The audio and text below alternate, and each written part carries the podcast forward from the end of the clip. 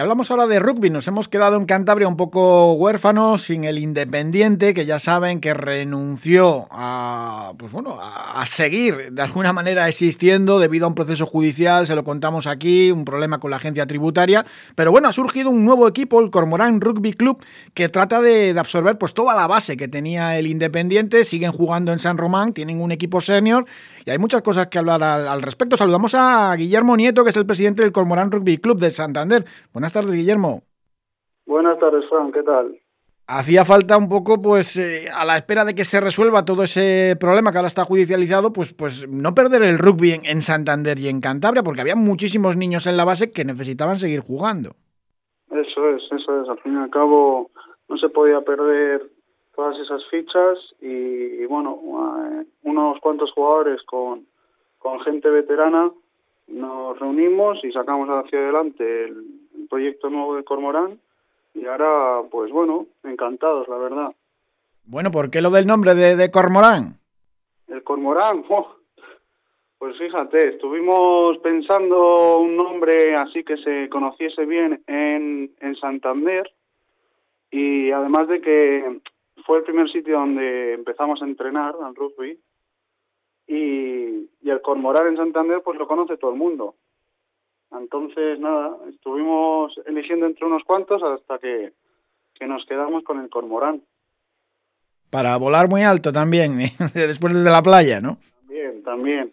Es un animal muy bonito y, y bueno, eh, la verdad que nos convenció rápido. Bueno, estáis allí en San Román, cuéntanos un poco cuántos niños tenéis, eh, qué tal estos primeros pasos. es muy, muy complicado comenzar un club desde el inicio, ¿no?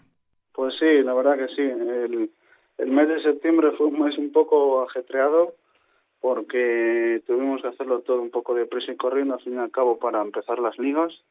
Pero bueno, tenemos, fíjate, tenemos unas 90, 100 fichas de, de niños entre 6 y, y 18 años y luego tenemos otras 60 fichas de, de senior, masculino y femenino y ahora estamos empezando un proyecto nuevo de rugby inclusivo con diferentes asociaciones que ahora en enero vamos a empezar con el primer entrenamiento y, y para sacar también un, un senior de, de rugby inclusivo y en un futuro a ver si podemos jugar alguna liga.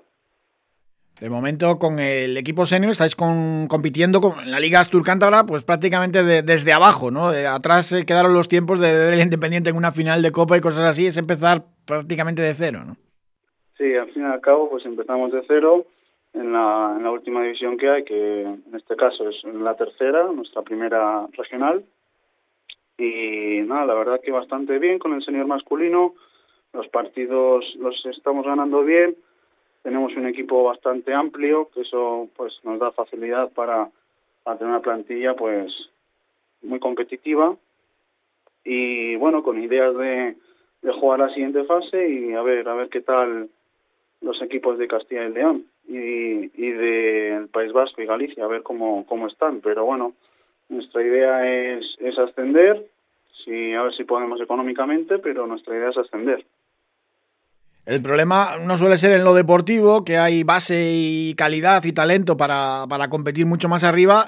El tema es conseguir patrocinadores y dinero, porque simplemente pues, pagar los autobuses para ir a competir a Galicia, mm, pues es que es un, dineral para un equipo, pues eso, recién nacido. Una locura.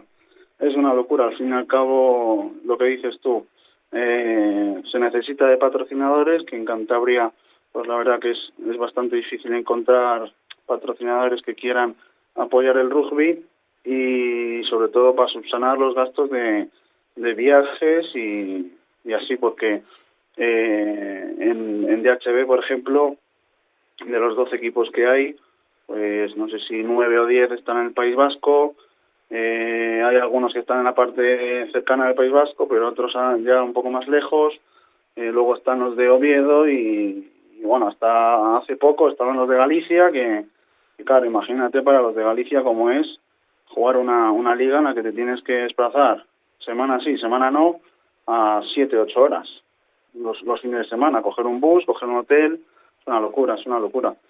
Así que, a ver, a ver cómo, cómo se nos da esta fase de la liga y a ver si podemos estar el año que viene en DHB.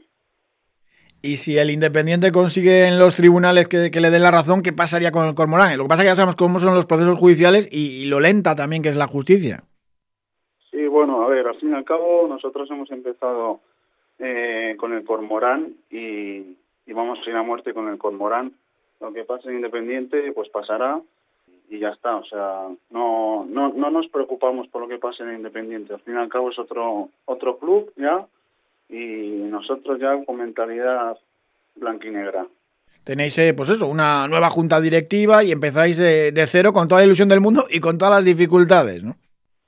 Sí, sobre todo con, con muchas dificultades, porque lo, lo que te decía al principio, que al empezar en septiembre, pues no hemos podido eh, solicitar las, las subvenciones posibles, eh, hemos tenido que tirar de, de ayudas de padres, de jugadores, para, pues, por ejemplo, para comprar las equipaciones, para para pagar cosas que se tienen que pagar, pues inscripciones y demás. Y ha sido, ya te digo que un septiembre, octubre bastante movido, bastante movido. Pero bueno, la verdad que, que eh, nos han ayudado bastante los padres, los padres de los niños también, los jugadores nos han ayudado bastante y bueno, poco a poco, poco a poco.